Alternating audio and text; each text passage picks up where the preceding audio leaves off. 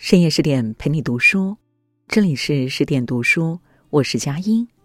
那么今天我们要和大家分享到的文章是《献给阿尔吉农的花束》。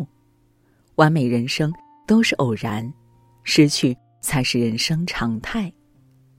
如果你也喜欢我们今天的分享，欢迎在文末为我们点亮再看，一起来听。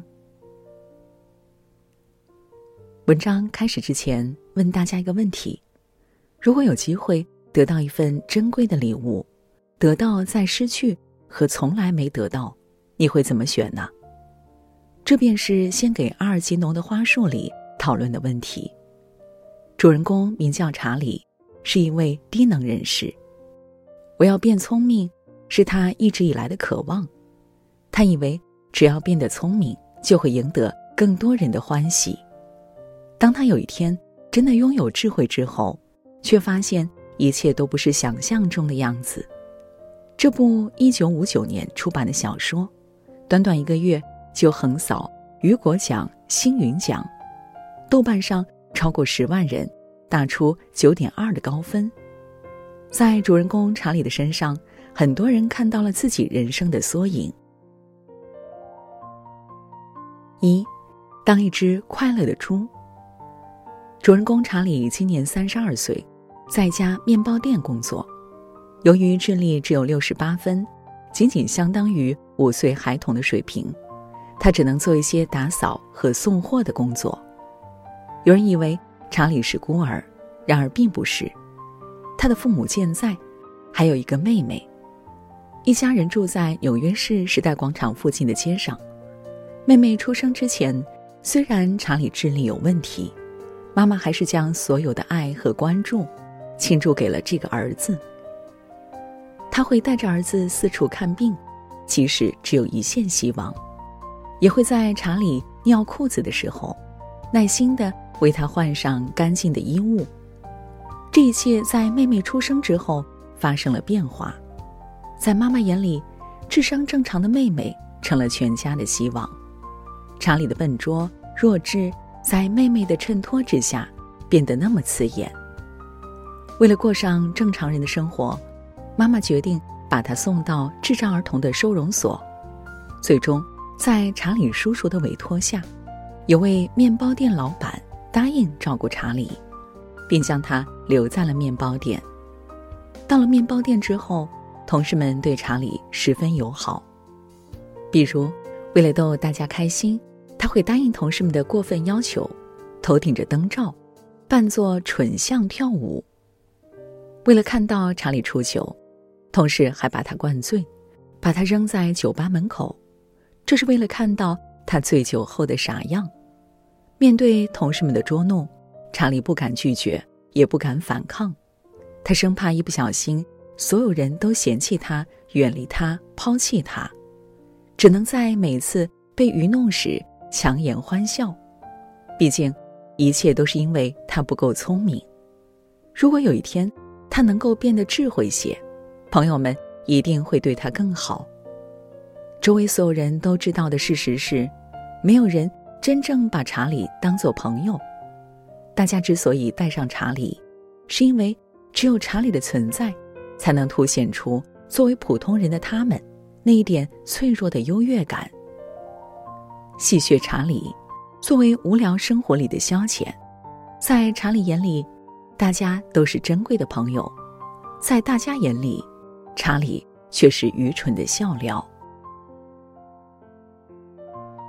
二，成为忧郁的苏格拉底。偶然的一次机会，查理接触到一项科学实验：有只名叫阿尔基农的老鼠，被科学家手术改造之后。渐渐变得智慧超群。实验室的教授需要在一名智障患者身上测试实验的效果。如果实验成功，这便是轰动学术圈的大事件。当查理第一次听说这个实验，他便迫切的想要尝试。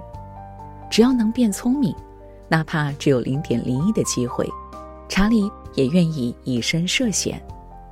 为了检测手术的效果。教授要求查理将自己的变化写成日记，记录每一个阶段的变化。刚开始，查理的进步报告错字连篇，只能用最简单的语法阐述自己的所思所想。随着查理智商不断上升，最明显的变化是，日记里的错别字越来越少，偶尔他甚至能写出令人惊叹的表达。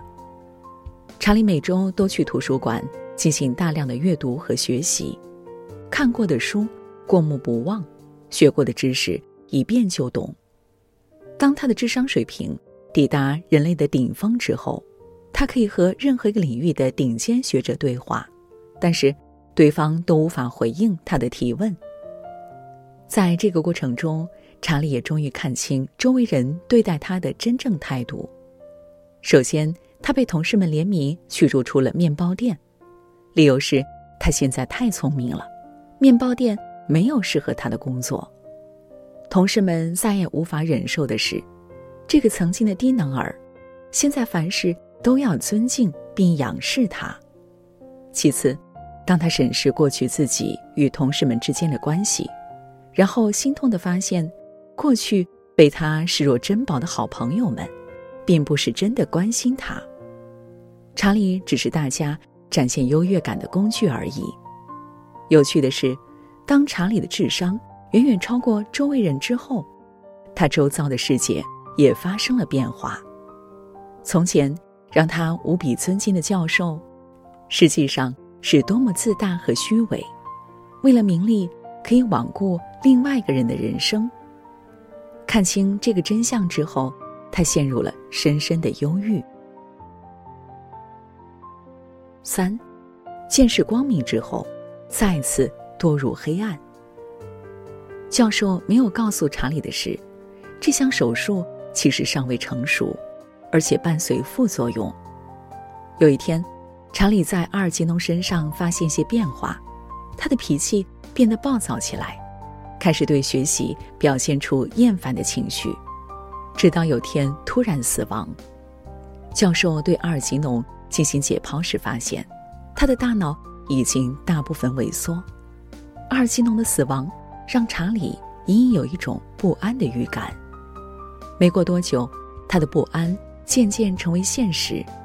对于手术的副作用，他想过很多种呈现方式，万万没想到，结果是让他最绝望的一种。渐渐的，他开始变得读不懂书，忘记学过的知识。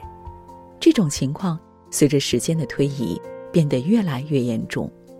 直到最后，他再也写不出复杂的句子，日记里也布满了错别字，他的智商又回到了一开始的样子。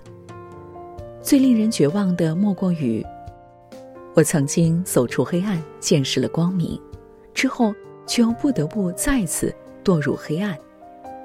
他回到了面包店上班，往日的那群朋友又回到了他的身边，跟上次不一样的是。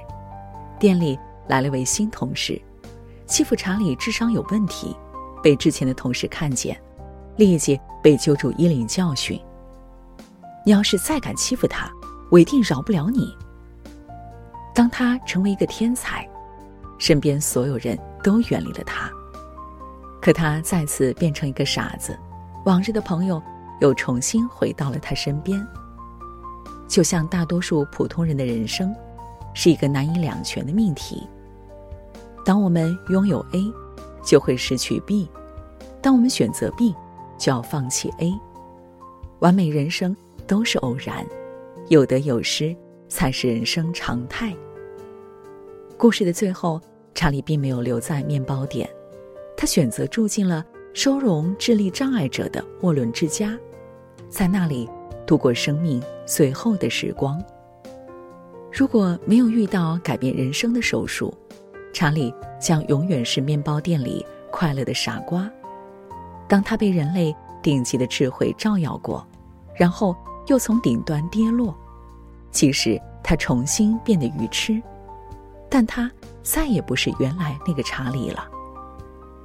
美国女诗人艾米丽·狄金森说：“我本可以容忍黑暗，如果我不曾见过太阳。”然而，阳光已使我的荒凉成为更新的荒凉。如果可以重新选择，不知道查理还会不会走进那间实验室？那么，短暂的拥有，到底是惩罚还是奖赏呢？你若重视生命的过程，那便是奖赏；你若关注人生的结果，那就是惩罚。